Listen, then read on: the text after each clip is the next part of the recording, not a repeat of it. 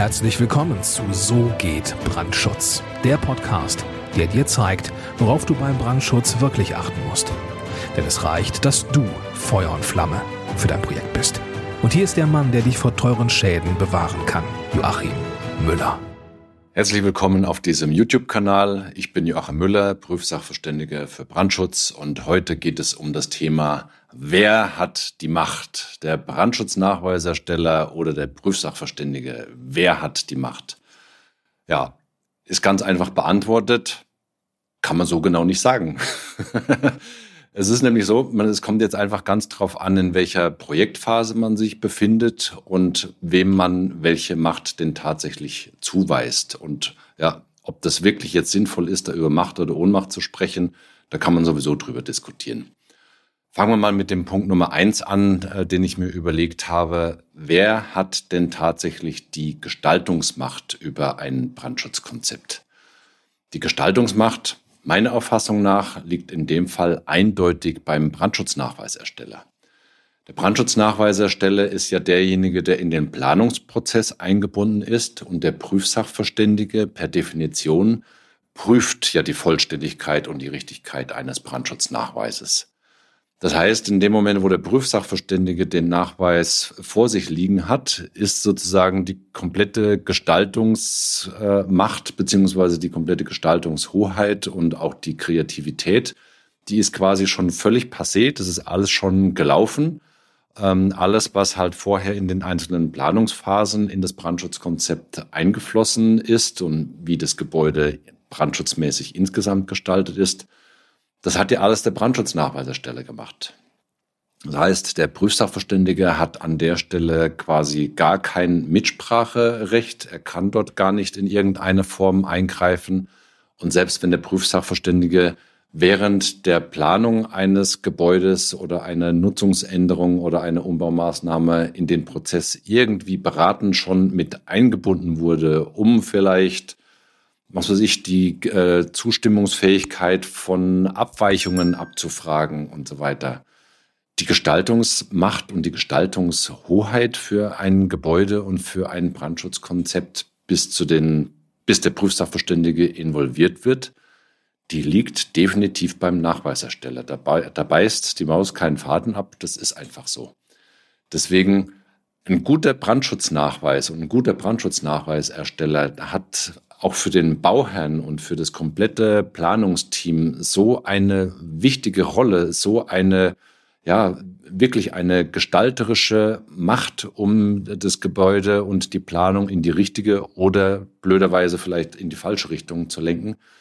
Und diese Macht, die hat der Prüfsachverständige nicht. Ja, und welche Macht hat jetzt der Prüfsachverständige? Der Prüfsachverständige hat meiner Auffassung nach die Möglichkeit oder die Macht zur Blockade.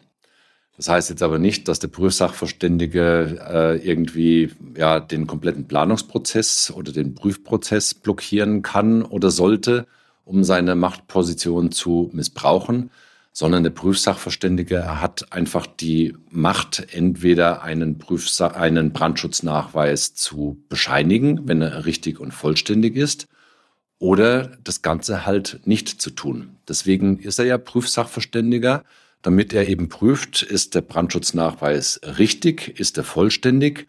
Und wenn er jetzt einen Brandschutznachweis vorgelegt bekommt, der wirklich vollkommener Nonsens ist, wo die Gebäudeklasse nicht stimmt, wo Abweichungen äh, einfach beantragt werden, weil man sie ganz gerne hätte und weil jetzt äh, und es sind keine vernünftigen Kompensationsmaßnahmen da.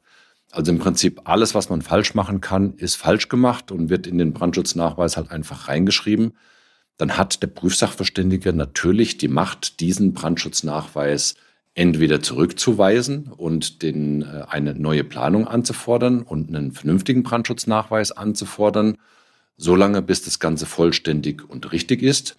Oder er hat halt die Macht, äh, über zusätzliche Auflagen ähm, sozusagen und Nebenbestimmungen, äh, die er in den Prüfbericht reinschreibt, noch in einer gewissen Art und Weise den Brandschutz äh, für ein Gebäude zu lenken.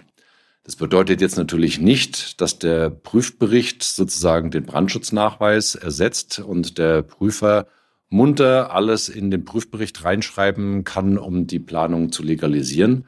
So ist es nicht vorgesehen, sondern der Prüfsachverständige soll ja genau genommen nur die Richtigkeit und die Vollständigkeit bescheinigen. Und wenn Mist geliefert wird, der nicht mit ein paar kleinen Ergänzungen sozusagen geheilt werden kann, dann hat der Prüfsachverständige die Macht und tatsächlich auch die Pflicht, den, die Bescheinigung Brandschutz 1 zu verweigern und das Gebäude so eben gar nicht erst zur Errichtung zu bringen. Also an dieser Stelle eine sehr machtvolle Position für den Prüfsachverständigen, wo er in der Hierarchie in Anführungszeichen quasi über dem Nachweisersteller äh, steht. Ähm, jetzt aber nicht im Sinne von, wir denken in Pyramidenstrukturen, sondern in dem Sinne, dass der Prüfsachverständige eben verhindert durch seine, durch das Nichterteilen der Bescheinigung, ähm, dass eben ein Gebäude errichtet wird, das so nicht dem Baurecht entspricht. Diese Macht hat in dem Fall der Prüfsachverständige. Ja, eine weitere Machtposition in Anführungszeichen, die dem Prüfsachverständigen obliegt, ist natürlich bei, liegt bei der Bescheinigung Brandschutz 2. Falls dir das nichts sagt, äh, schau dir bitte hier im YouTube-Kanal oder in der, im Podcast, falls du die Audiospur hören solltest, die entsprechende Episode dazu an, was es mit der Bescheinigung Brandschutz 1 und 2 tatsächlich so auf sich hat. Und ja, wie gesagt, äh, die Bescheinigung Brandschutz 2 zu erstellen oder nicht zu erstellen, diese Macht, die liegt ausschließlich beim Prüfsachverständigen.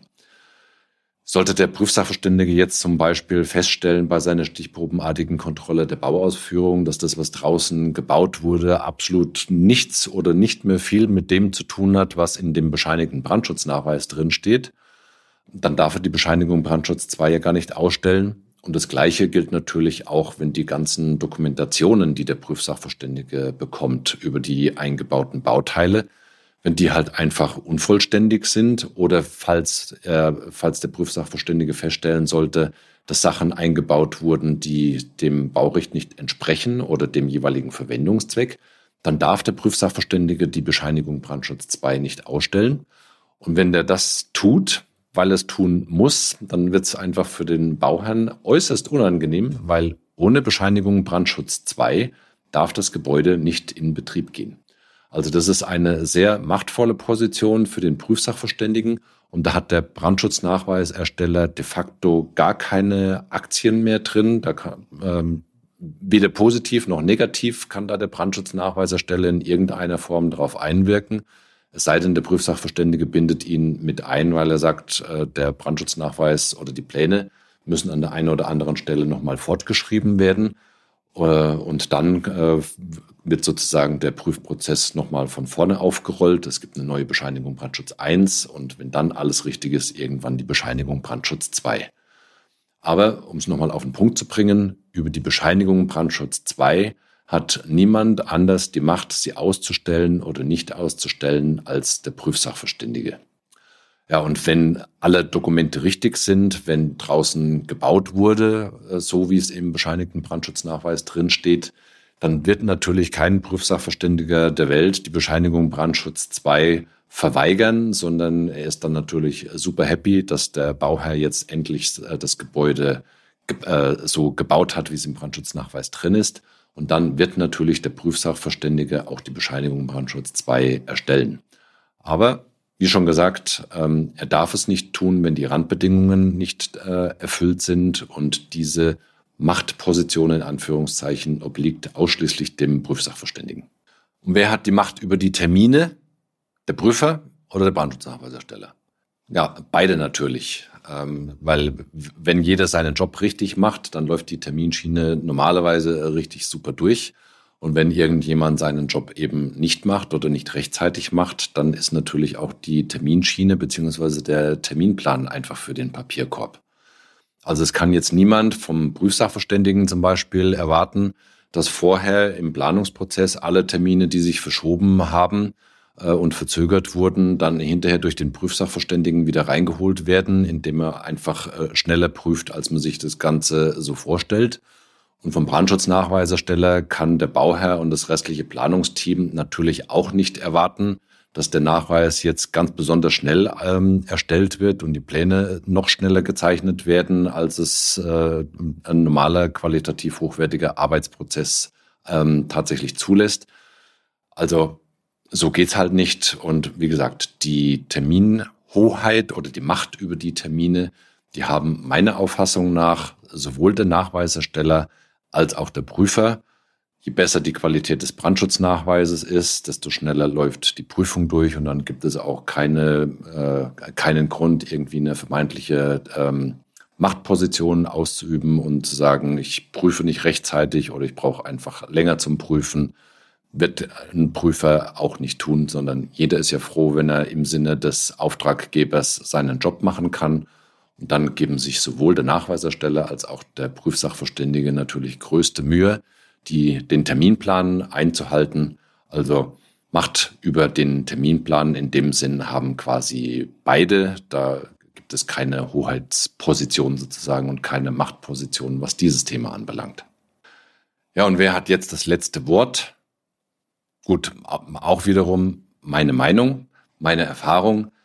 Der Prüfsachverständige hat das letzte Wort, weil der Prüfer ist sozusagen die Prüfinstanz, die eine neutrale Haltung einnimmt und der Brandschutznachweisersteller und der Planer, der ist ja in ganz andere Randbedingungen eingebunden. Auf den Planer wirken ja, der, der Bauherr wirkt auf den Planer ein, der Architekt wirkt auf den, auf den Nachweisersteller ein, Heizung, Lüftung, Sanitärplanung, alle stürmen sozusagen an den Schreibtisch des Brandschutznachweiserstellers und versuchen ihm irgendwelche Sachen in den Nachweis rein zu diktieren. Und das ein oder andere rutscht dann vielleicht tatsächlich mal in den Nachweis rein, was dort nicht rein gehört. Oder es wird, es wird vergessen zum Beispiel. Das kommt ja auch mal vor, dass der ein oder andere Sachverhalt eben nicht in den Brandschutznachweis einfließt. Und dann hat der Prüfsachverständige meiner Erfahrung nach, äh, und das ist auch richtig so, das letzte Wort, um aus der neutralen Position heraus zu sagen, das geht so nicht, da gibt es noch eine kleine Korrektur oder ihr habt irgendwas vergessen, ihr müsst dieses Thema noch mit berücksichtigen. Und dieses letzte Wort, ähm, das liegt meiner Erfahrung nach einfach beim Prüfsachverständigen und das ist auch gut so. Er ist ja, oder er ist ja eine ja, ein, eine Prüfinstanz, so, so ähnlich wie die, äh, wie die Genehmigungsbehörde, was, den Thema, was das Thema Brandschutz anbelangt. Und diese neutrale Position, die sollte der Prüfsachverständige natürlich auch ausnutzen und nicht einfach äh, den Brandschutznachweis durchwinken und alles bescheinigen, was ihm vor die Flinte oder vor die Tastatur kommt. Der Prüfsachverständige hat eine sehr hohe Verantwortung, um eben zu verhindern, dass Gebäude errichtet werden, die nicht dem Baurecht entsprechen. Und dementsprechend darf der Prüfsachverständige auch die Macht des letzten Wortes sozusagen ausnutzen und an der Stelle korrigierend eingreifen, wo korrigierend eingegriffen werden muss. Geht jetzt nicht darum, dass der Prüfsachverständige hier willkürlich in den Brandschutznachweis äh, und in die Pläne irgendwelche Sachen reinschreibt und reinkorrigiert, die mit dem Baurecht nichts zu tun haben, sondern der Prüfsachverständige prüft ja tatsächlich nur auf Vollständigkeit und Richtigkeit, was die baurechtlichen Themen anbelangt. Und da das letzte Wort zu haben und zu sagen, lieber Planer, ihr habt hier äh, einen, einen Punkt vergessen oder ihr habt hier einen Punkt falsch beurteilt, das muss jetzt korrigiert werden. Ich schreibe das in den Prüfbericht rein. Diese Position, die hatte Prüfsachverständige und das ist auch gut so. Ist diese Machtposition, die der Prüfsachverständige hat, schön oder ist sie nicht schön? Ist ein zweischneidiges Schwert. Auf der einen Seite ist es nicht schön, weil der Prüfsachverständige will ja diese Machtposition eigentlich nicht haben, um sie in irgendeiner Form zu missbrauchen, sondern sie wird ihm zugewiesen weil der Prüfsachverständige ja verhindern soll, dass draußen in der Landschaft Gebäude rumstehen und genutzt werden, die nicht dem Baurecht entsprechen. Und wenn jetzt einfach diese Macht in irgendeiner Form ausgenutzt werden muss, weil man als Prüfinstanz äh, einfach ja korrigierend eingreifen muss, dann hat das unter Umständen Konsequenzen, die den Projektbeteiligten, also dem Bauherrn und den ausführenden Firmen und dem Nachweisersteller einfach nicht in den Kram passen und nicht gefallen.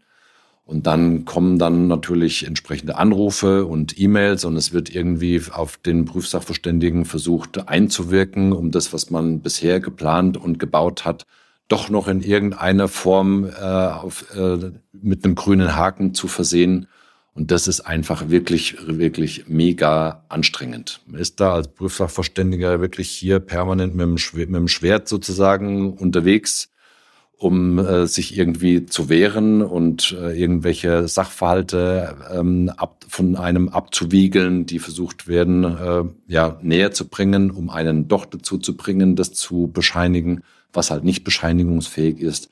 Das ist wirklich ein Sachverhalt, der nicht besonders schön ist. Und ja, aber es gehört zum Geschäft mit dazu und das muss man als Prüfsachverständiger einfach aushalten. Äh, wer das nicht aushält, der ist einfach für, den, für dieses Thema ungeeignet und muss einfach seinen Job an den Nagel hängen. Aber wie gesagt, es ist sehr, sehr anstrengend, diese Machtposition. Und es ist nicht immer ähm, alles nur Sonnenschein, was damit verbunden ist. Aber es ist so, wie es ist. Auf der anderen Seite äh, ist es halt so, dass der Prüfsachverständige über diese Machtposition eine sehr hohe, äh, eine sehr gute Möglichkeit hat, eben, um das auch mal positiv darzustellen, ähm, so einzuwirken auf eine Planung des Brandschutzes beziehungsweise auf die, auf, auf die Prüfung und auf die spätere Ausführung eines Gebäudes, dass eben die Gebäude sicher werden und äh, dass eben nicht nur irgendwelche Dinge geplant und gebaut werden, wo jeder der Meinung ist, ja, das, das passt schon und äh, jeder ist den wirtschaftlichen Zwängen irgendwo unterworfen. Und der Prüfsachverständige hat halt über diese Gestaltungsmacht oder über diese Prüfmacht, die er an dieser Stelle hat, eben die Möglichkeit, positiv einzuwirken und den, ja, sowohl den Bauherrn vor Schaden vor sich selbst zu schützen und natürlich auch dann die künftigen Nutzer eines Gebäudes oder die Nachbarschaft davor zu schützen, dass eben kein Gebäude errichtet wird und kein Gebäude genutzt wird, das den baurechtlichen Vorschriften äh, nicht entspricht und das unter Umständen vielleicht tatsächlich gefährlich ist. Und diese Machtposition, die finde ich an dieser Stelle schon auch wieder sehr gut, weil man eben wirklich was Positives bewirken kann. Ja, es ist halt alles, äh, jede Medaille hat zwei Seiten. Äh, in dem Fall natürlich auch die Machtmedaille hat eine positive und eine negative Seite. Aber wie ich schon gesagt habe, es gehört dazu. Und wer mit, der, mit diesem Thema nicht leben kann, das ist wie in jedem anderen Beruf auch. Wer mit den Randbedingungen nicht leben kann, der muss sich halt einfach einen anderen, einen anderen Beruf suchen. Ja, ähm, wie siehst du das Ganze jetzt? Schreib's mir doch einfach mal unten in die Kommentare oder schreib mir eine E-Mail, wie du äh, den Sachverhalt siehst, wer da jetzt wirklich die Macht hat, der Brandschutznachweisersteller oder der Prüfsachverständige wie mit dieser Macht umgegangen wird, wie äh, deine Erfahrungen in dieser Situation sind, was du für Erfahrungen mit Nachweiserstellern gemacht hast, mit Fachkollegen, was du für Erfahrungen mit Prüfsachverständigen gemacht hast. Ja, und welche Erfahrungen hast du mit Behörden gemacht? Die sind ja auch in einer sehr machtvollen Position. Und das ist bestimmt auch nicht immer nur mit äh, positiven Erfahrungen verbunden, ähm, wenn man ja, die Brandschutznachweise über die Behörde prüfen lässt.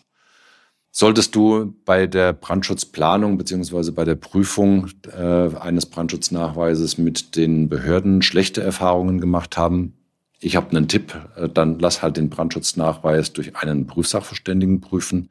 Meine Kontaktdaten findest du unten in der Videobeschreibung beziehungsweise in den Shownotes zu dieser Podcast-Folge, falls du die Audiospur hören solltest. Ähm, geh auf www.tub-brandschutz.com Trag dich dort ein für ein kostenloses Erstgespräch und dann schauen wir, ob und wie wir deinem Gebäude sozusagen brandschutztechnisch auf die Sprünge helfen können. Entweder als Planer oder als Prüfsachverständiger für Brandschutz. Bis dahin, alles Gute, dein Joachim Müller, Prüfsachverständiger für Brandschutz. Vielen Dank, dass du auch dieses Mal mit dabei warst. Wenn dir gefallen hat, was du gehört hast, dann war das nur die Kostprobe. Wenn du wissen willst, ob und wie wir den Brandschutz für dein Gebäude optimieren können, dann besuche jetzt www.tub-brandschutz.com und trag dich ein für ein kostenloses Erstgespräch. Diesem 45-minütigen kostenlosen Beratungsgespräch wird eine Strategie für dich erstellt. Und zwar egal, ob du uns für die Planung des Brandschutzes für dein Gebäude brauchst oder ob du mich als Prüfsachverständigen für die Prüfung eines Brandschutznachweises haben willst. In unserem Gespräch lernst du die Chancen und Risiken für dein Projekt kennen und wir zeigen dir, wie du die Kontrolle über die Kosten für den Brandschutz und die Termine bekommst. Vergiss eine Sache bitte nicht. Je früher du uns in die Planung oder Prüfung des Brandschutzes für dein Gebäude einbindest, umso eher bekommst du über Folgendes die Gewissheit. Einen maßgeschneiderten Brandschutz für dein Gebäude, die Einhaltung der Termine und die Einhaltung der Kosten. Also, gehe jetzt auf www.tub-brandschutz.com und trag dich ein für ein kostenloses Erstgespräch.